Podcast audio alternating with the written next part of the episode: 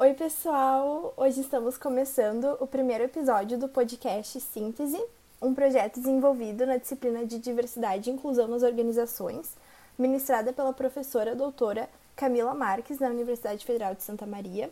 Nesse episódio, vamos abordar a temática de gênero, com enfoque na tripla jornada de trabalho feminino durante a pandemia do Covid-19. Hoje a gente vai ter duas convidadas muito especiais para abordar esse tema, ambas professoras do curso de Publicidade e Propaganda da UFSM. A Milena Freire, coordenadora do grupo de pesquisa Comunicação, Gênero e Desigualdade, e embaixadora do movimento Parents in Science, e, não menos importante, mãe da Nini do Tomás. Também a Juliana Peterman. A Ju é coordenadora do grupo Nós, Pesquisa Criativa, e recém-mãe de um menininho muito amado chamado Moreno. Para ancorar toda essa conversa, vai ter eu, Carol Parodi, Yasmin Matos e Milena Oliari. Esperamos que vocês gostem. Oi, gente, então para me apresentar, eu sou Yasmin Matos. Então, para começar essa nossa conversa, a gente vai fazer então nossa primeira pauta, né? Que seria então a atuação das mulheres no mercado de trabalho por si só, ela já é um assunto amplo para discussão, quando a gente leva em consideração o fato de não existir uma mulher que chega ao mercado, né? Mas sim diferentes mulheres e diferentes realidades. Uh, entretanto, é, quando o assunto é adicionado à maternidade, essas realidades é possível observar a prevalência do pressuposto ideológico de uma maternidade patriarcal como um fator comum, né? Uh, outro fator também observado é a desvalorização da dedicação das mulheres na, na, na maternidade e ao trabalho doméstico, né? Uma total desvalorização e descaso. Então a gente queria saber que eh, se essas questões, então, elas são enraizadas e muito presentes nas estruturas familiares. De que forma nós podemos identificar isso no nosso próprio dia a dia, né? Essa cultura patriarcal, essa cultura de que a mulher não faz mais que obrigação de cuidar dos filhos, de não ter essa noção do, do, ter, do ter, terceiro turno que a gente fala, né?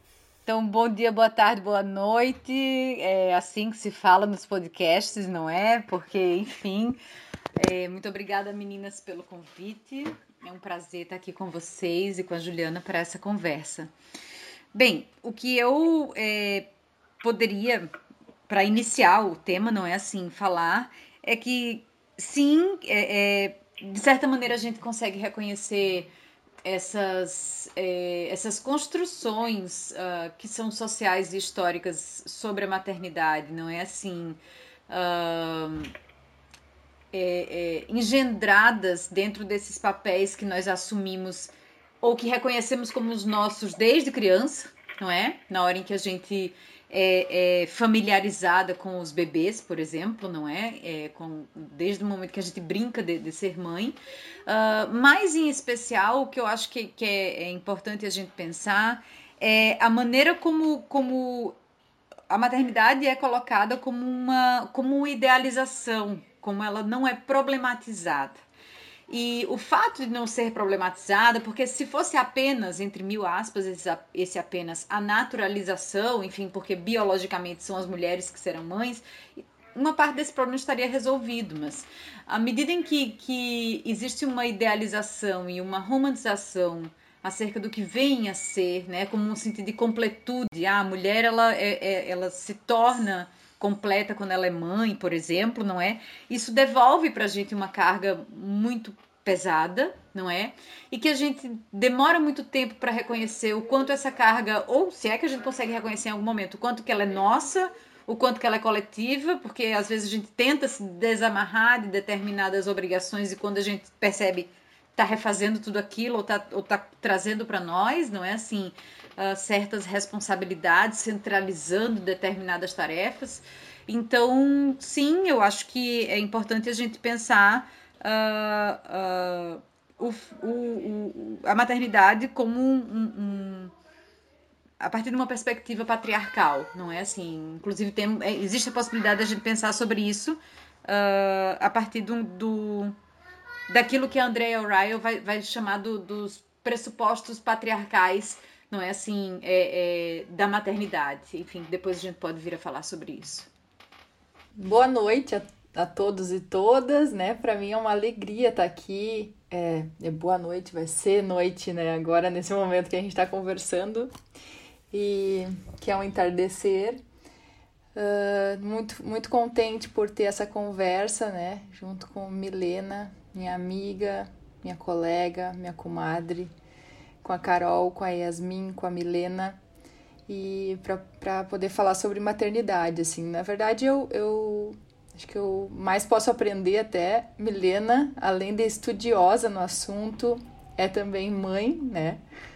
Duas vezes e há mais tempo. Então também vim aqui para falar, para conversar sobre a, a, minha experiência de maternidade, mas principalmente para aprender também. E então é uma, uma conversa que me alegra muito e me enche o coração. Uh, eu acho que coisas que eu pude observar, assim, né, nesse, nessa minha experiência de maternidade, é o quanto que o cuidado é, é algo naturalizado como algo das mulheres, né? Então, é natural, é, é compulsório o cuidado para as mulheres. E aí, tanto que a gente pode ver, né, os índices uh, das pesquisas desenvolvidas durante a pandemia, né, o quanto que essa carga do cuidado, não só com as crianças, mas com os idosos também, quanto recai direta e imediatamente para as mulheres, né? E eu, eu acho também uma outra coisa que eu pude observar, e pensando enquanto a Milena falava, né, dessa romantização da maternidade, assim, eu tive poucas experiências de maternidade em espaço público, né, visto que a minha, a minha experiência de maternidade começou uh, juntamente com a experiência do isolamento social. Mas de qualquer forma, nas poucas experiências que eu tive, assim, de consultório médico, enfim, eu me tornei mãe. e eu perdi quase, quase que eu perco meu nome, né? Quase que eu perco qualquer outra função e as pessoas se referem a mim como mãe. E eu fico olhando, eu fico pensando, será mesmo que é, é comigo, assim, é, sou eu, né? Sou eu essa. E, e, e, e diferente é, da relação, do modo como as pessoas é, abordam o meu companheiro, por exemplo, ele não virou o pai, né? Mas eu, eu virei mãe. Então, é, é um pouco essa construção da maternidade que eu percebo, assim, né? É, de que é algo compulsório, como a Milena diz. É também só a partir da maternidade que, a, que as mulheres vão se realizar, né? Eu acho que existem tipos muito diferentes de felicidade e de realização, hoje me sinto realizada com a maternidade, né? Mas também uh, não apenas, né? Tem outros lugares de realização na minha vida. E, e tem uma outra coisa que eu acho que também é importante a gente falar, assim, né? Dessa. da gente poder olhar para a maternidade como algo concreto e real na nossa vida e que tá, tá longe desse, desse lugar idealizado, né? As experiências também que eu pude conversar com, sobre maternidade com outras pessoas, também as conversas foram muito restritas, né, durante esse ano. Sempre quando eu relato alguma situação de dificuldade em relação à maternidade, as pessoas ficam me olhando chocadas. com do tipo, não, tu não pode falar sobre isso assim, tu não pode falar que, que é difícil ser mãe. E sim, né? Existem as dificuldades na maternidade e a gente precisa conversar sobre elas, assim. É, é muito bom ser mãe, é, é uma situação de felicidade, porém tem muitas dificuldades também, especialmente nesse contexto de pandemia, e as pessoas não aceitam com, uh, com naturalidade que essa conversa, né, seja posta na mesa dessa forma. A gente tá toda hora falando que essas mulheres, elas são. Nós, mulheres, somos uh, vistas como detentoras do cuidado, do carinho. E a gente precisa falar em algum momento que todas nós aqui somos mulheres brancas e que isso nasceu com a gente, mas foi diferente para mulheres negras que primeiro tiveram seu, o seu instinto materno ou sua feição materna completamente negada, né? Elas não eram vistas como mães, então eu acho que a gente precisa fazer esse leve recortezinho e lembrar que aqui nós somos mulheres que ocupam esse espaço, que sempre foi um espaço de carinho e que a gente sempre foi vista dessa forma. Então, por isso, essa discussão está sendo levada assim. Sim, Carol, eu acho que faz, faz todo sentido não é? é? Na verdade, as experiências de maternidade, embora elas passem por um existem é, é, esses que, que é, na verdade, são os pressupostos patriarcais de maternagem, que eu acho que isso é uma coisa que a gente precisa uh, diferenciar, não é assim a maternidade da maternagem. A maternagem, como, todos, como todas as atividades não é, e trabalhos de dedicação ao, ao cuidado que são associados à figura materna, né, assim, mas que podem ser realizados por qualquer pessoa. Então, qualquer pessoa pode maternar uma criança, com exceção de algumas funções uh, biológicas, como a amamentação, por exemplo. Uh, é, tu sabes que, que essa, a, a, questão que diz respeito à raça e à classe social, né, que uh, no caso do nosso país andam muito próximas, não é assim? É, são importantes de serem colocadas e expostas à medida em que a gente percebe dentro da nossa estrutura social e histórica, eu não sei exatamente se, se essa maternagem, na verdade, foi, foi negada às mulheres negras desde o momento da escravatura, não é assim? Que elas pudessem maternar os seus próprios filhos, né? Elas maternavam os filhos do senhor branco.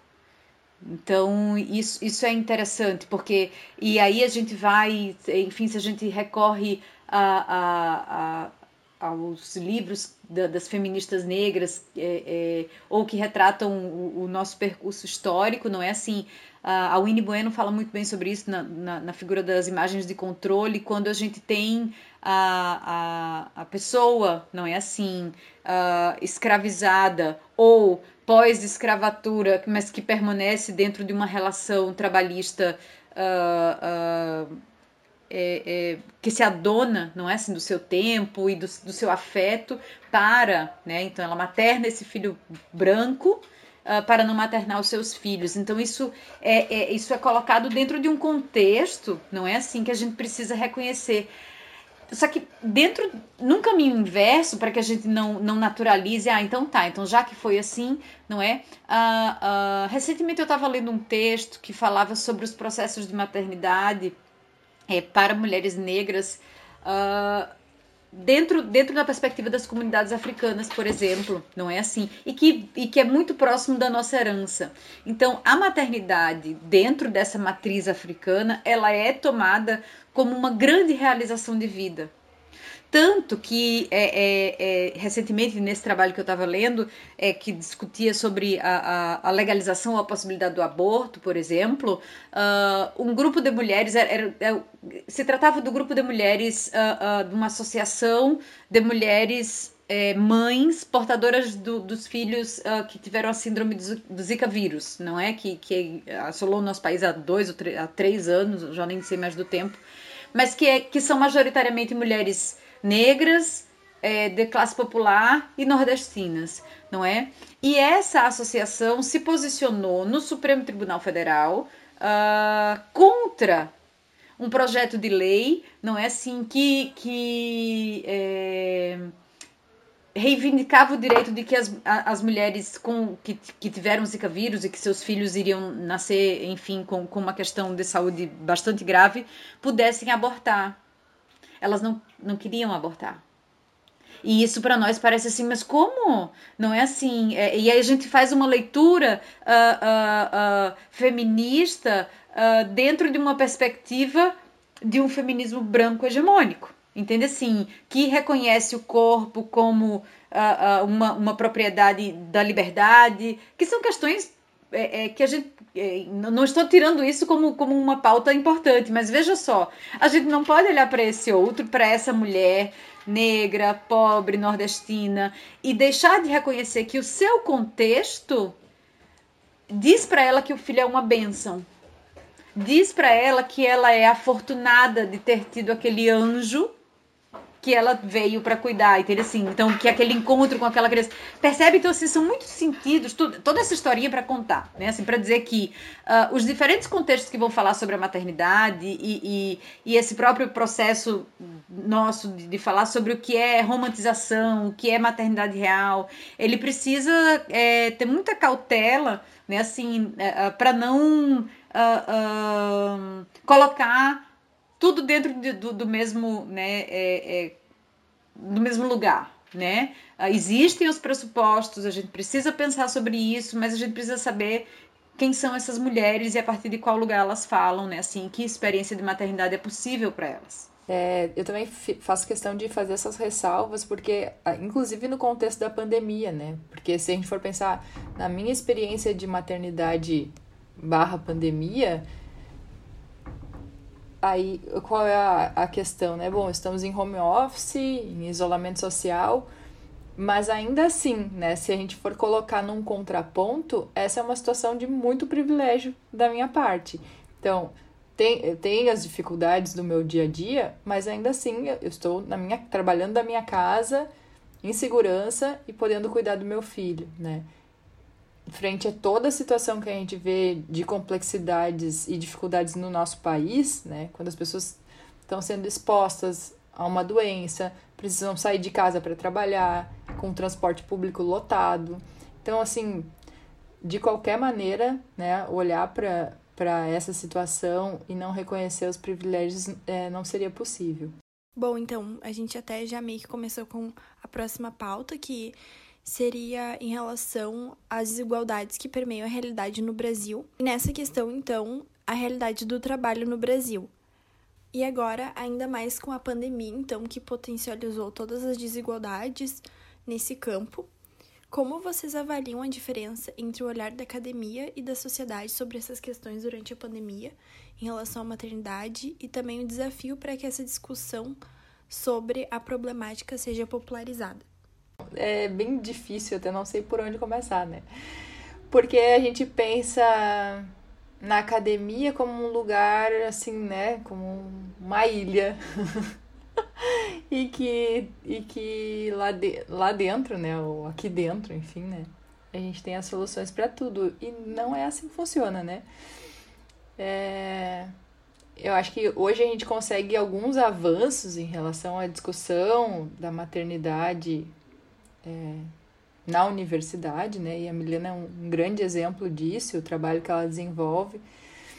Mas ainda, assim, eu, eu enfrentei algumas questões até em, em relação à maternidade ao trabalho, embora né, meu filho tenha somente 10 meses, mas de coisas que a gente vive, assim, e Milena sabe, ainda quando eu estava grávida, é, uma pessoa sugeriu que, quem sabe, não fosse melhor eu me afastar do, do, do programa de pós-graduação, visto que a minha produção cairia, né? Então, essas são coisas que acontecem dentro do contexto da universidade, assim, né? Uh, então, pressupondo que a maternidade ia impactar na minha produção acadêmica, a sugestão foi que, quem sabe, eu me afastasse e não, não, não, naquele momento poderia ser qualquer tipo de sugestão, do tipo, conte conosco, né? Somos colegas. Poderia ser esse tipo de comentário, mas não, quem, quem sabe foi é, me retirar daquele contexto em função de que eu passaria por uma licença maternidade, enfim. E é difícil a gente enxergar as coisas desse jeito, assim, né? Uh, parece que ainda diante das questões da maternidade, a gente, ao relacionar maternidade e trabalho, ainda no contexto da universidade, a gente tem que ficar é, sustentando um lugar que é nosso, né? Assim, tipo, disputando um lugar que é nosso e quase que, que provando, assim, né, para no, nós mesmos que somos capazes de sermos mãe e produzirmos e continuar com a nossa, com a nossa uh, com a nossa alta capacidade de performance no trabalho, né? E esse é um lugar praticamente impossível, assim, é, é impossível, né? A, a performance no trabalho aliada à maternidade, ela é, é, é assim, uma ilusão. Então a gente acaba. E isso é num contexto da universidade, né? Que deveria ser um lugar já que acolhesse melhor as questões e não, né? A gente vê que, que não é exatamente assim. Então, eu acho que a gente tem alguns avanços, uh, especialmente no que diz respeito às reflexões e a problematização, a, teorização, mas eu acho que quando a gente olha para o contexto da universidade, pra, pragmaticamente a gente tem pouquíssimos avanços, assim, sei lá, se a gente for pensar no, nos eventos que são que eram, né? Antigamente a gente tinha eventos. E quando a gente saía de casa. E voltaremos a ser assim, né? Uh, nesses contextos não há nem, nem uma estrutura, né? não há nenhum privilégio. Acho que a Milena vai falar bastante sobre isso. É, nem, nenhuma, nenhum modo de dizer assim: olha, uh, a gente acolhe, né? O, o congresso ou o evento acolhe teu filho também, porque é isso, né? A, gente criar uma criança é, é, é o ditado, né? Para criar uma criança é necessário uma, uma uma aldeia inteira, né? E esse cuidado, ele é um cuidado que ele precisa ser, de certa forma, compartilhado, né? E a gente não vê nas estruturas, pelo menos da universidade, não, né? E quem, se não tem na universidade, em outros lugares, muito menos. Então, a, a gente fala bastante que, que a sociedade evoluiu, que a gente já deu um grande, grandes, grandes pequenos passos, né? Que estamos em algum momento melhor do que estávamos antes, mas ainda tem muito a ser desconstruído, né? Como a Ju falou, uh, ainda carece de, de, espaços físicos para que mães possam aproveitar congressos e, e momentos acadêmicos, momentos de trabalho, não como mães, mas como pessoas que estão ali para trabalhar. E, por exemplo, a gente tem aqui uh, o exemplo da Nubank, que, de, que idealizou o espaço Feijão, que é uma área para amamentação desenvolvida para as funcionárias, na local, no local da sede da empresa. Assim, elas podem levar o próprio filho quando tem algum imprevisto. A creche não pode, a babá teve um, algum imprevisto aconteceu, vai ter que levar o, o, filho junto para o trabalho e tem esse espacinho para eles ficarem. E é algo que é bem raro, né? E também a gente pode, pode falar um pouco do envolvimento paterno nisso porque a gente sabe que tem uma dependência muito maior das mães. É como se a mãe fosse mais mãe do que o pai é pai. Então, se vocês pudessem falar um pouquinho sobre isso. Para tentar fazer uma distinção que vinha da primeira pergunta, eh, da academia e da sociedade, enfim, uh, eu acho, no fundo, que existe uma, uma invisibilização da questão da maternidade, né? Ou, é, assim como a Juliana comentou, ah, para ela é, é é estranho quando não é, é vetada a possibilidade de colocar a maternidade com os problemas que são inerentes a, a, a esse contexto. Então, quando aparece, é sem problemas, né? Assim, então, a universidade, de modo geral, a academia, ela trata a maternidade não, não da, apenas de suas colaboradoras, de estudantes, mesmo como tema de pesquisa, é como se fosse algo menor. Né? O feminismo ele desconhece a maternidade como algo é, é, importante, porque há um pressuposto que eu acho que é fundamental, que é o da individualização, que trata a maternidade como um problema daquela mulher. Não é um problema social. Então, assim, como não é um problema social, é algo que você assumiu desde o momento em que você fez aquela escolha né? Então, é, é, é, esse processo de individualização ele é muito interessante porque ele faz, ele fecha, né? Assim, ele ele está muito fechado com essa, com a ideia uh, uh, neoliberal de um mercado de trabalho competitivo, de uma performance em que você, só você, é responsável pelo seu desenvolvimento. Então, quando você assume ser mãe e ser trabalhadora, seja na academia e seja fora, o, o problema dessa conciliação ele é jogado no seu colo. Então, desde o momento em que a maternidade não é vista como uma função social, porque é, afinal, querendo ou não, que, queira a sociedade ou não, a gente, a gente só continua se a gente procriar.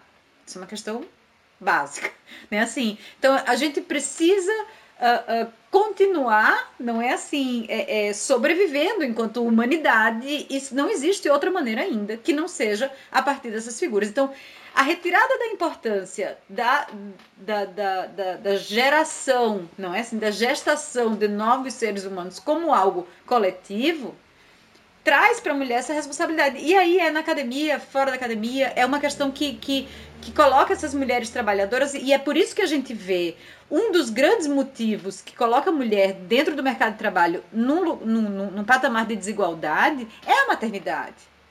Porque a maternidade é, é o motivo pelo qual muitas mulheres não são empregadas, porque elas vão tirar licença, licença maternidade. É o motivo pelo qual são as mulheres que, que, que diminuem as suas jornadas de trabalho uh, quando precisam flexibilizar.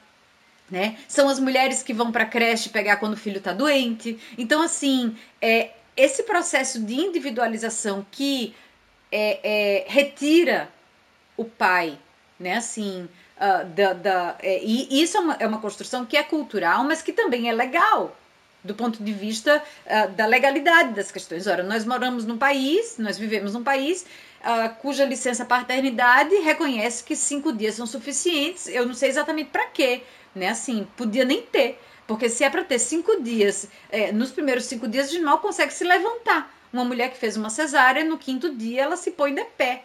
Né, assim, então, é, é, com decência. Então, assim, é, se depois desses cinco dias tu te põe de pé, aí tu vai precisar de quê? De outra mulher, porque o pai, ele, ele é, ele volta. Então, assim, tudo isso para dizer que esse processo, não é assim, esses espaços, eles são fundamentais, os espaços uh, de acolhimento eles são fundamentais, mas do ponto de vista político, do, do que isso significa e que é importante que a gente continue reivindicando esses espaços, uh, eu acredito que as mudanças elas vão acontecer quando a gente conseguir uh, incluir é, a parentalidade como uma questão. Entende? Uh, porque no momento em que uh, a gente associa a ideia de que o espaço do Congresso é para a mãe levar o filho, e no fundo é. Eu não estou dizendo que não é. É, porque o pai não leva. O pai, ele simplesmente vai para o Congresso. Na regra geral, ele simplesmente diz: dia tal eu tenho um Congresso. Isso é o Congresso, compromisso de trabalho, uh, e isso é, é transclassista, entende? O, o trabalhador que, que, que, que, precisa fazer um serviço braçal no fim de semana, ele marca, ele só avisa. A, a mulher é que faz o arranjo. Isso, isso não sou eu que estou dizendo, isso está nos livros, isso faz A flexibilidade da jornada de trabalho, ela é feminina. Então, assim, uh, esse princípio da individualização, ele está na academia e muitas vezes, quando, é, é, ora, quando eu falo que eu estudo maternidade, tem muita gente que olha para mim que diz assim, ah, então você está é, é é, pesquisando em causa própria, como se isso fosse, como se fosse errado, entende? Assim, é, é, enfim, como se, como se não existisse posição na ciência, entende? Assim, como se a gente só tivesse que fazer ciência para ser objetivo, neutro, uh, uh, enfim, é, percebe? É, é, é, é, uma outra perspectiva que a gente precisa ter de, de transformar a, a essas questões a partir de uma sensibilização. Então, eu acho que essa questão da naturalização, não é? Uh, da biologização, que fala então que, que a mulher ela naturalmente tem um instinto. E a gente repete esses negócios, entende? Assim, isso é o que é mais engraçado, porque a gente repete. A gente repete dizendo que sente, dizendo que, que, que sabe das coisas antecipadamente. A gente repete e a gente acredita, né? Assim, e constrói essa crença coletivamente. Então, assim, a própria ideia do, do, do amor materno não é assim, como é, que não, não pode ser visto como uma construção, embora seja.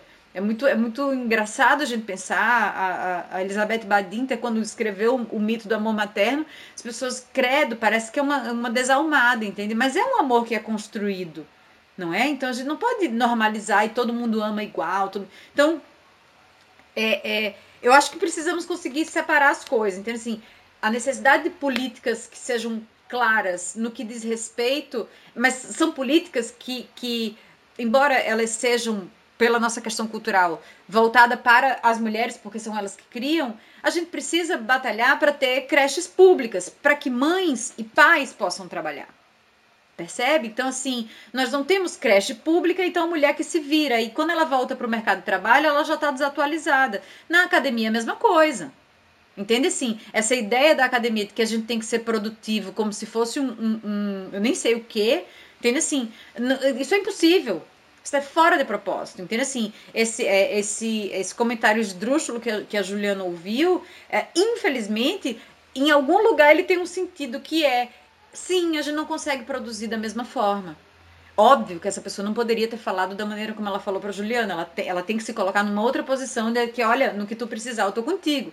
Só que a gente não consegue dar conta. Mas por que, que a gente não consegue dar conta? Porque não existe nenhum parâmetro que diga assim, olha, agora eu tô sabendo que, que não é possível produzir da mesma forma. Quem sabe eu vou diminuir a tua régua. Não. A régua é a mesma e a gente passa o resto da vida de, numa sensação de que assim de que a gente é sempre insuficiente. Porque se tu te torna suficiente no trabalho, tu, tu te torna insuficiente no teu tempo. Então, conseguir esse equilíbrio, pelo princípio da individualização, também é um processo que cabe à mulher conseguir. Porque ninguém está alisando, ninguém vai alisar e dizer assim: olha, eu te entendo, olha, respeito o teu tempo. Da boca para fora eu estou agradecendo, entende? Sim, porque é, é, é, é, um, é um processo muito doloroso e que infelizmente, é, do, assim, partindo de uma experiência pessoal, ele só é possível sendo feito sozinho. É muito complicado. É, só para complementar, exatamente, concordo plenamente com a Milena, né? Quando, quando a gente tem um Estado e uma sociedade que individualiza a maternidade, a gente não tem a estrutura básica, né? Então a gente está falando de cidades que não têm creches para a cidade que eu vivo, por exemplo, não tem creches para crianças menores de dois anos. E, e daí, né? Como, como que faz? Uma criança, ela não. Um, um, bebê de um ano, ele não sobrevive sozinho. Não, não, não, tem, não tem assim, ah, eu vou deixar aqui um pouquinho. Não, não sobrevive. Porque precisa de cuidado todo o tempo, né? E, então, e, e aí não tem é simplesmente quando isso acontece, né, uh, recoloca a mulher no contexto doméstico. E, e aí recoloca a mulher no contexto doméstico, né? Porque não, recolo não coloca o pai para dentro de casa como, como sendo essa uma função natural, né? Da paternidade. Mas para a mãe, sim. Aí, né? Bom, dá o, dá o teu jeito, né? É um pouco isso que a menina falava, assim foi uma opção tua ser mãe. Então agora dá o teu jeito. É isso. E o que eu acho interessante desse processo, é, é essa ideia dessa individualização e que trata. É uma, uma, uma outra questão que é importante, são duas, na verdade, uh, que é a, a, a noção de uma maternidade compulsória. Entende? Como se toda mulher tivesse que ser mãe e como se toda mulher tivesse optado por ser mãe. Nós sabemos que, que as histórias não são assim, especialmente no nosso país, voltando, em que nós não temos um processo de legalização de interrupção do, de uma gestação. Então, muitas mulheres uh, uh, não fazem escolhas, não são escolhas, entende assim? Então, apenas são, em vários casos, mas não são, não é exatamente assim que a história se, se, se coloca. Então, é, é, o que é interessante com um, um, círculo desse raciocínio que a Juliana faz, que é super pertinente, assim, que coloca a mulher dentro do ambiente doméstico, ou mantém ela dentro do ambiente doméstico, não é assim? É um processo de despolitização.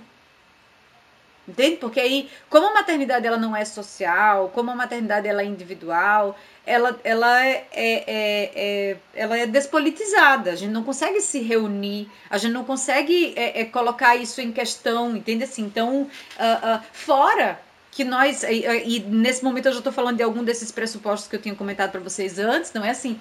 Uh, que a gente tem um, um, uma série de discursos que normalizam a maternidade e que dizem pra gente como é que se deve ser mãe. Porque não basta, não basta você ter é, ser a, a responsável tem a forma correta de ser mãe e que põe as mulheres em pânico, porque assim, a gente tem que dar conta e tem uma maneira de dar. De, de, e quem é que vai dizer isso? A mídia vai dizer de um jeito, a, a, a medicalização vai dizer como é que é, a, a, o, o, a religião vai dizer como é que é. Todo mundo consegue opinar, né? Assim, e regrar né? E aquilo que então normaliza como se todas as experiências passassem é, é, é, por um mesmo, enfim, por um mesmo molde, o que obviamente não é possível.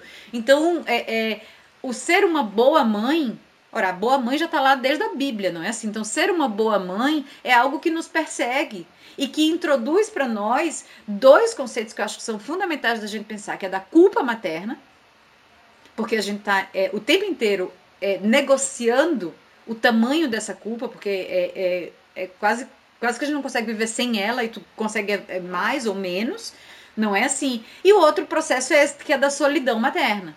Porque assim, hoje que bom, estamos aqui nesse podcast, estou falando sobre isso, tal, tal. Mas uh, uh, uh, a partir do momento em que a gente coloca esses sentimentos em, em, em, é, em, exposição, entende? Existe um, um, um, regramento social que nos, que nos cala, entende? Assim, é, é, eu já passei por agora na pandemia a coisa mais engraçada assim uh, os grupos maternos porque ser mãe hoje em dia é uma coisa muito interessante a partir da, da, das redes sociais públicas e também as privadas os grupos de WhatsApp de mães são lugares que, que né é, dignos de estudo, né, assim, uh, em que uma, uma certa vez uma mãe disse assim, gente, eu não sei mais o que fazer, a minha filha, porque todas as mães no início da pandemia, inclusive eu, todo dia era uma atividade lúdica para minha filha fazer, entende assim, quando aquele negócio virou um mês, eu disse assim, eu vou enlouquecer, eu vou enlouquecer, porque eu não tenho, entende assim, é, é, não tenho como, eu não tenho nem paciência, que sal o resto.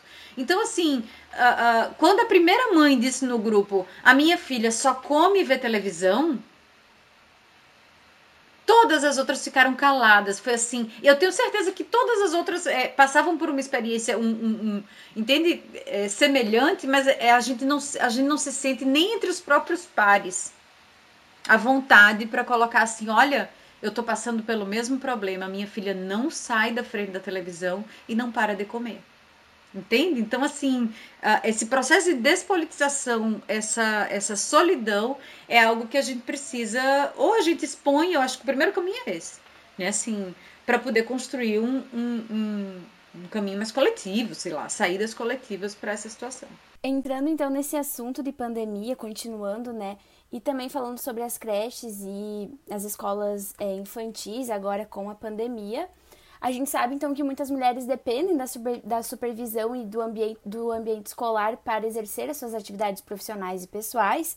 Então, com a pandemia do Covid-19, esses ambientes foram postos em segundo plano e as dificuldades então se conciliaram tanto com a maternidade, com a vida profissional e a vida pessoal, enfim, tudo que a, a então as mulheres elas tiveram que conciliar. E nesse aspecto também em um espaço só, né, dentro da sua própria casa. Uh, nesse aspecto, então, a gente queria saber que essas demandas, então, como elas foram potencializadas, interferindo diretamente no aumento das preocupações com os estudos, com o emprego, com o sustento dos filhos, as questões pessoais e tudo mais. E isso tudo também somado ao medo da contaminação, né, pelo Covid. A gente queria saber, então, qual é a realidade complexa na saúde mental, assim, das mulheres, o que, que se passou, né, na cabeça das, das mães, assim, com a experiência de vocês nesse momento, assim, de conciliar todas essas funções e mais uh, o medo de se contaminar, né, pelo Covid. Foi, foi falando, eu fui foi passando um filme na minha cabeça, assim, eu, não, eu esse ano parece que eu já vivi, sei lá, três, né, três anos, quatro anos, ao mesmo tempo que parece que passou voando, né, tem uma, um, uh, gerou para mim uma confusão temporal bastante grande, assim. Uh, fui lembrando de todas as fases que eu já tive, assim, né? Que são as fases do isolamento, são também as são uh, somadas as fases do, do desenvolvimento do, do, meu filho no primeiro ano dele, né? E não é fácil, viu? Não é. Já fiz a minha ressalva antes, né? Sei, reconheço a minha situação de privilégio, mas não é uma coisa fácil, não é, a falta da rede de apoio é, é uma coisa especialmente complexa né, nesse momento. É, tem momentos assim que no final do dia tu o, o que tu mais gostaria é ter um colinho, né, ter uma outra pessoa para dar um colinho pro teu bebê, assim, porque tu tá exausta e bom, somam-se as, as questões que são relativas ao cuidado, o trabalho, né? A partir do, do mês em que eu voltei da minha licença maternidade. E, bom, assim, a questão da saúde mental eu, eu tenho procurado me cuidar, porque eu sei que é um, um, um passo para a gente né, uh, ter problemas de ansiedade, até em função disso que a gente estava falando, né? Uh, inevitavelmente vai ser frustrante porque é, praticamente impossível a gente desenvolver um trabalho, um bom trabalho, né? Nosso trabalho como professoras, de dentro da nossa casa, cuidando dos filhos, né? Com todas essas. E ainda ali fora, né? Na, na, na frente da, da minha porta, um contexto sanitário gravíssimo desse jeito. Então, assim, é... são muitas coisas, né? De nenhuma forma a gente viveu um ano fácil. E para mim também eu sempre fico fazendo uma auto-ressalva que é assim, não foi um ano fácil, mas eu também não posso simplesmente querer apagar esse ano da minha vida, né? Eu não posso querer que o tempo passe rápido também, porque é o primeiro ano do meu filho.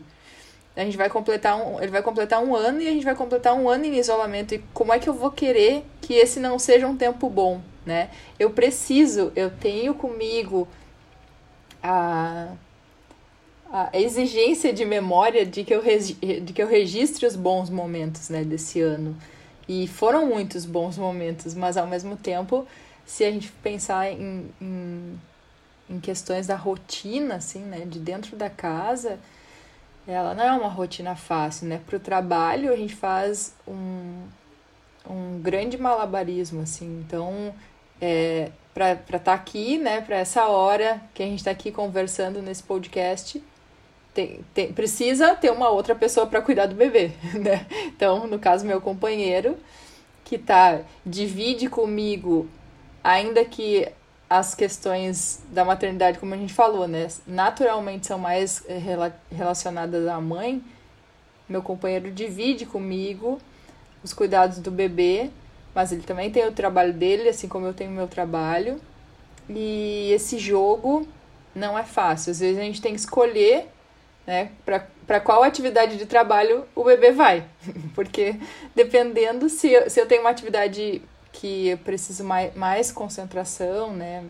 É, mais silêncio, ele fica com o bebê e vice-versa. Então a gente tem que fazer essa esse grande ajuste assim, né? Assim, quando a gente vai marcar qualquer coisa na nossa semana, a gente tem que sentar e conversar e ver, bom, nesse horário a gente pode, né? Tem um, um, um ou outro pode cuidar e então, acho que isso, a, a, falta da rede de apoio é, é algo que impacta muito, assim, no, num cansaço, né? E, por outro lado, as questões que a Yasmin coloca em relação ao, aos medos, né, da saúde, eu acho que essa fase da, da, da maternidade do início, assim, né? Eu converso bastante com a Milena sobre isso e tiro muitas dúvidas.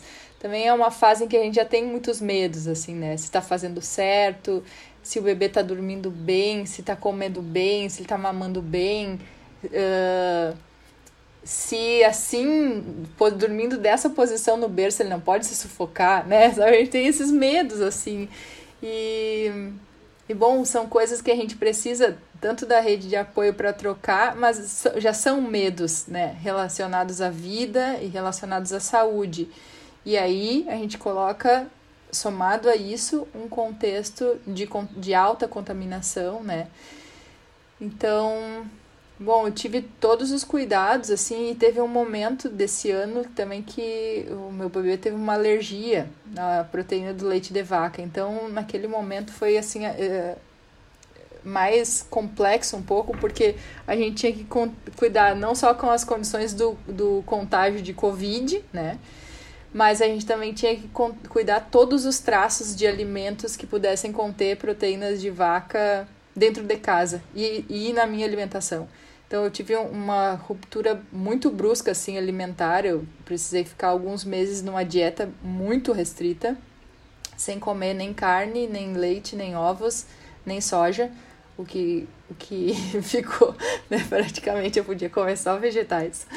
E naquele contexto já de muita restrição, assim, uh, do isolamento, restrição que era em função dessa questão alimentar. Então a vida acabou se tornando assim, né? Os dias acabaram se tornando pesados naquele momento. E e muito em função disso, assim, né? Meu Deus do céu, eu não aguento mais cuidar de todas as possibilidades de contágio, né? Sejam elas fora de casa ou dentro de casa. Eu também passei. Uh, e ainda, ainda penso, assim, né? Uh, em relação ao desenvolvimento do meu filho e os impactos que, que a pandemia pode ter, pode ter, assim, né? Assim, pragmaticamente, meu filho quase não, não viu pessoas, é, sem, sem que seja eu e meu companheiro, sem máscara, né? Então, ele, quando a gente sai na rua, vai pro pediatra ou vai pro, ele só vê pessoas de máscara, ele, ele não, ele vê poucos sorrisos, assim, e eu fico pensando no impacto disso, né, assim, psicologicamente, Claro, ele ainda tem, ele é bebê ainda, né? Ele tem 10 meses, mas então ele, ele tem um pouco pouco ele é pouco sensível nessas questões. Mas de qualquer forma, eu fico lamentando assim, né?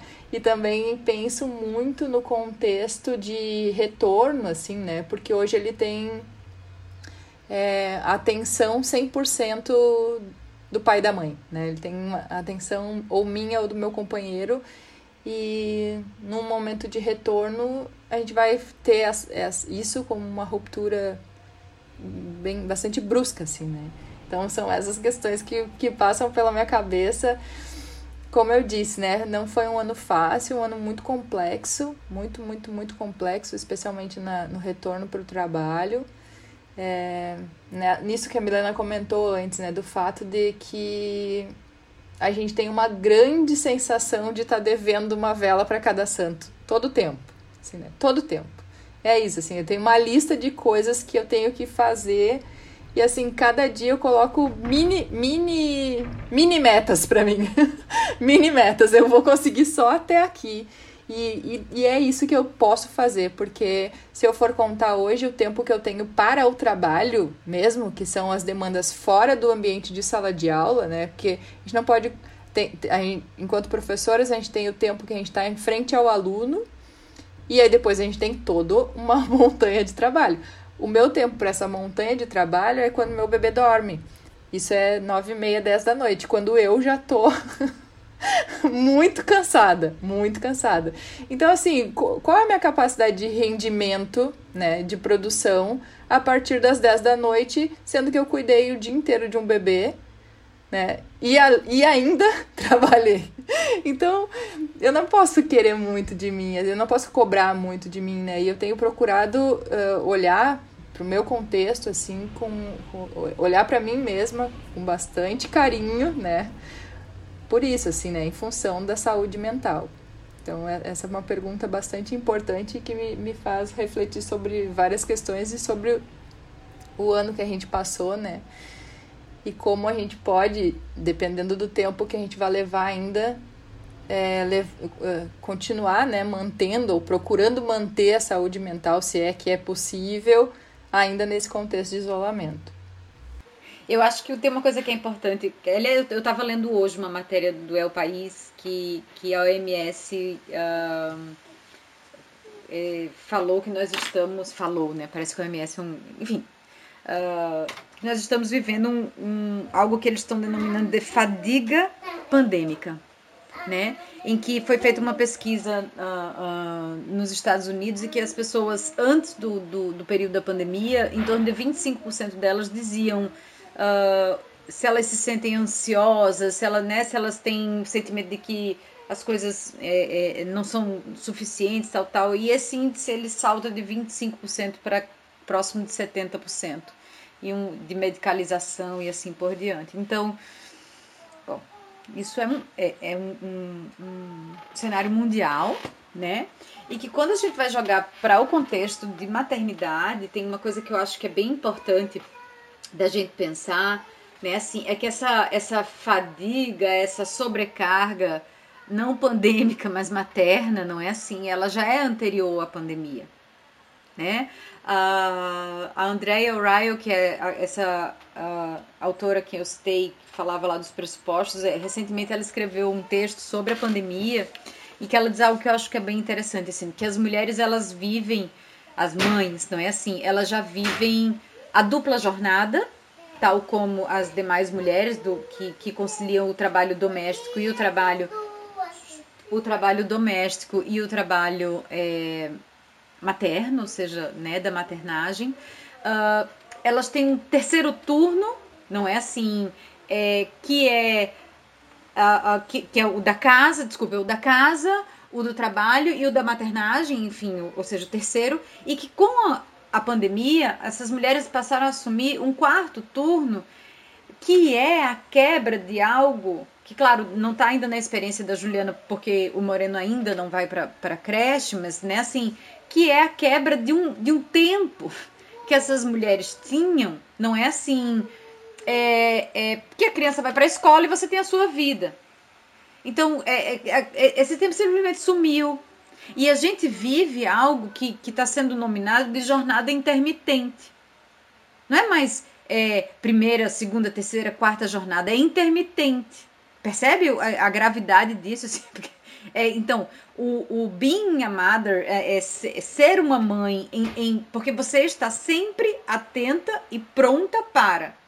Porque a qualquer momento isso é, isso já é, o being a mother é, alguém pode ter acordado de noite, entende assim? Alguma coisa pode acontecer em qualquer idade, né? O filho, ele vai, mesmo quando eles estão adolescentes, dizem as mães, eu não sou, não tenho essa experiência, não é assim, que a gente só vão mudando os formatos de preocupação. Só que, claro que se agrava, e isso é, isso é, é tá lá na, na é, até o, o segundo ano da vida de uma criança, esse being a mother, ele é, é full time, Entende assim? Porque essa criança, o moreno, no caso, ele não, não tem a disponibilidade sequer de verbalizar o que ele está sentindo. Olha, eu tô com fome, tô com dor. Então a gente passa o, um, um, um, entende assim? Ora, saúde mental, sabe assim? É, é, é, muito engraçado. Por isso que quando vocês falaram de saúde mental, eu comecei a rir, olhar pra Juliana, eu fico rindo de nervoso, entende? Assim, eu rio de nervoso, porque eu, eu não tenho condição.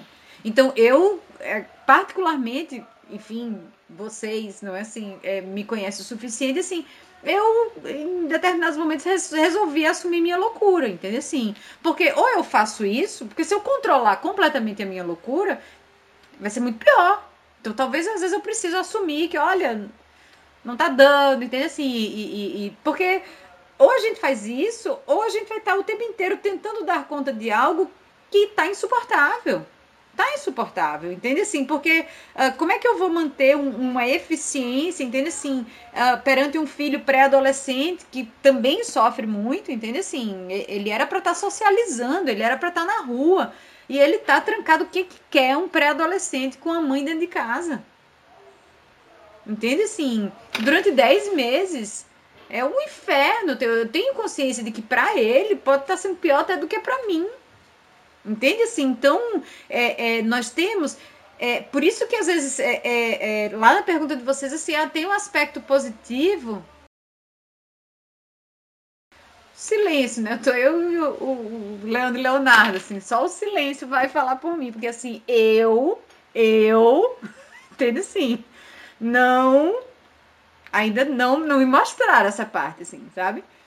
Meu marido, de vez em quando, mas é. Meu marido, de vez em quando, ele diz assim: ah, você veja bem, a gente tá é, acompanhando. Não. Não. Eu trocaria esse acompanhamento full time, entende? Assim, facinho, sabe?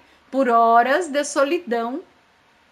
Solidão. Eu quero, eu, eu pra ficar sozinha, porque assim, na minha realidade e que acho que é importante a gente pontuar isso, que é, que é o meu contexto, que também, dentro do que a Juliana fala, concordo plenamente, é um contexto privilegiado, eu, eu, não tive mudança salarial, não tive uh, uh, receio de perder o trabalho, eu pude trabalhar dentro de casa, eu, eu sei tudo isso. Só que meu marido ele sai para trabalhar de manhã e volta de noite. E, aí, e eu fico aqui. Então tem horas que para ficar sozinha eu vou tomar banho. Que aí eu vou tomar banho e minha filha entra. E diz que quer ficar comigo. Ah, eu queria ficar com vocês, mulher, mas a gente tá junto o dia inteiro. tá entendendo? Então, assim, é, é, quando a gente fala sobre saúde mental, é, percebe? Eu acho que, claro, cada contexto, e, e isso é muito interessante, porque, assim, a, a, a, isso, eu acho que a pandemia, ela serviu para muita coisa. Se é para a gente falar de uma coisa positiva, não é assim. A pandemia serviu para muita coisa. Ela serviu para verbalizar, para demonstrar, para materializar uma série de dores que eram caladas. Entende? E nos processos de maternagem, uma delas. Porque, assim, não somos apenas nós. Existem vários movimentos que estão sendo uh, uh, colocados nas redes sociais, inclusive, não é assim? Coletivos das mães que estão dizendo: olha, como é que tá aí? É inferno, sabe assim? Então, eu, eu posso fazer desde o meme até os espaços de, de, de, de, acolhimento e de troca. Isso está acontecendo. Óbvio, é, é, é, é com, com um preço muito alto, não é? Mas é, é, parece que a gente precisava dessa, dessa desse tapa na cara para poder dizer assim, olha, hoje a gente fala sobre isso, não vai, entende assim, não, não temos como, como é, seguir adiante. Isso é, é, é, muito significativo, obviamente aqui restringindo a questão da maternidade, não é assim? Porque existem aspectos da saúde mental que, que, que ultrapassam, não é assim? O, o que vai ser, a, Juliana falou assim, a, para o Moreno, não é assim? Que é um, um, um bebê uh, de 10 meses.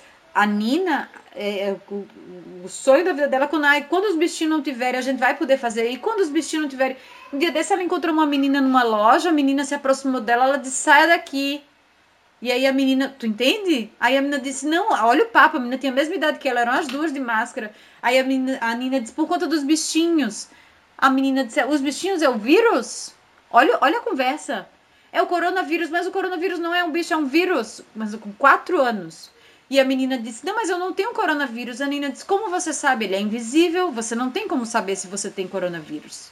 Então, assim, isso de, em, em, algum lugar isso se constrói dentro da subjetividade dessas crianças, entende? Então assim, para falar de saúde mental, né, assim, precisamos também entender que, que é, isso está aplicado a todo mundo. Não é assim, é como é que isso vai reverberar para nós? Não é assim, quem disse que passou um ano bom, ou estava dormindo, ou é demente, entende? Assim, ou está fingindo demência, porque assim não tem condição de, da, da pessoa é, é ter passado por esse período, não é assim, sem, sem chacoalhar alguma coisa por dentro. É, eu agora, né, ouvindo a Milena, lembrei também que, é, conversando outro dia com a minha analista, né, eu falei, é, porque a gente tem né, essa coisa do, do, da possibilidade de trabalhar de dentro de casa, né, e de não precisar sair nem para o trabalho. E dela diz, é, infelizmente, não precisar sair nem para o trabalho. E aí é um pouco isso, assim, sabe? Para mim, a, a Morena agora, é, quando, quando eu voltasse, né? A ideia, a minha ideia, quando eu engravidei, quando eu voltasse do trabalho é, da licença maternidade, Moreno iria por uma, por uma, por um berçário, né? E isso não aconteceu. Então, para mim, o meu, o meu, a minha licença maternidade ela praticamente não acabou, né? Ao mesmo tempo que o meu trabalho voltou. Então, acontece isso, o meu puerpério não terminou, né? Ele não, ele praticamente não terminou. Eu sigo do mesmo jeito como eu estava. Inclusive, eu entrei um pouco antes em isolamento porque eu já estava de repouso no final da gravidez. Então, a partir de dezembro, eu já fiquei em casa. Então, agora já faz mais de um ano que eu tô em casa. né? E, e essa situação é, é, é como a Milena diz, assim, né? Uh, embora a gente reconheça os nossos privilégios, enfim, mas não é, não é nada fácil. Eu olho e eu penso muito assim, ó, nossa, quando eu tiver quatro horas de trabalho, assim, do tipo quatro horas, e é claro que isso não é um pensamento natural, porque eu acabo pensando assim, ó, eu criei uma, eu desenvolvi uma capacidade tão grande de fazer várias coisas ao mesmo tempo, tipo, duas coisas, três coisas ao mesmo tempo, que eu não sei o que eu vou fazer quando eu tiver quatro horas. Entende? Assim, ah, meu, sei lá, quando a gente voltar pra, pra normalidade, meu filho for pra uma escola e eu tiver quatro horas num dia, não, não sei. Milena, vou na tua casa pra gente conversar, porque trabalhar eu já trabalho, né? É assim, é um tempo inimaginável. Eu não sei o que eu vou fazer com tanto tempo. Mas é claro que é, é, é a naturalização desse elástico que a gente vira que é o problema, né? Eu não quero ser um elástico, eu não quero fazer três coisas ao mesmo tempo, sabe? Eu quero sentar para trabalhar sem tá ouvindo aqui meu nenê chorar e tá pensando que eu tenho que ir lá atender ele. Eu, eu quero ter esse tempo, né? Quero que isso seja digno e saudável, então é realmente muito complexo. Então, foi muito bom poder falar com vocês duas, né? São dois relatos diferentes, onde a gente pode ter um, um pouquinho mais de, de ideia do que, que acontece dentro da, da Casa das Mães durante a pandemia. Foi muito bom ouvir vocês, as experiências de vocês. Eu queria agradecer muito por vocês terem aceitado participar. E se vocês quiserem uh, finalizar então com alguma fala. Eu queria dizer uma coisa. Uh, tendo em vista é, o apagamento que o feminismo faz das questões maternas, porque faz, não é assim, podem, é, é estatístico, é, são 2% dos estudos feministas falam sobre maternidade. Né? É, vocês, como meninas feministas e tantas pessoas que podem ouvir o seu podcast, não é assim, que vão tratar uh, das questões e que têm alguma afinidade com as questões feministas, independente de serem ou não mães, não é assim. Eu gostaria de lhes, de, de lhes colocar, de lhes fazer esse convite, não é assim, que se sensibilizem para as questões maternas, é, sejam elas do ponto de vista de, de um ativismo, de, um, de uma coletividade, quando não que olhem para suas próprias mães com outros olhos, né? Assim, porque é, é tem uma, uma, uma pergunta, não é assim, que, que muitas vezes é, é, cai no meu colo quando eu estou lendo alguns textos, que é uh, o seu feminismo reconhece a sua mãe? Né, assim, porque se o seu feminismo não reconhece a sua mãe, ele não está saindo do papel, né? Assim, o exercício ele começa em casa. Eu acho que a gente tem que, que reconstruir uma série de significações e temos um dever de casa pela frente. Era isso que eu queria dizer. Ah, eu quero agradecer pelo momento, por ouvir a Milena, assim, para reencontrar com vocês também, né? E, e poder falar sobre essas questões. Quando eu converso com as pessoas, normalmente eu faço a ressalva. Desculpa que eu tô falando muito, porque eu tô há muito tempo com, com as relações muito restritas. E aí, quando eu começo a falar, eu falo muito. Hoje eu me controlei muito, viu? Porque normalmente eu falo assim, é, é uma coisa que. É, quase automática, assim, começa a jorrar um monte de palavra de mim, porque eu tô assim, né, é, enclausurada. E, mas eu, eu acho que, então, para mim foi um momento muito importante.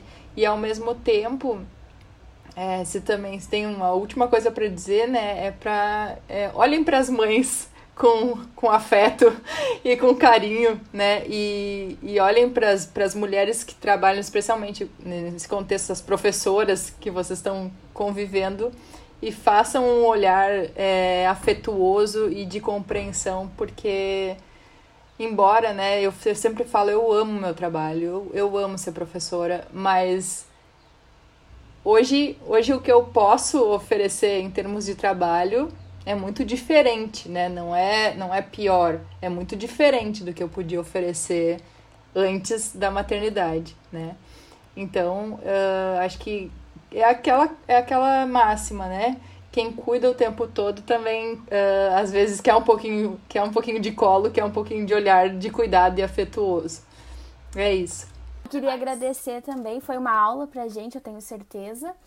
E também dizer para os nossos ouvintes, então, muito obrigada por nos acompanharem e acompanhem os próximos podcasts que tem muito assunto interessante vindo por aí.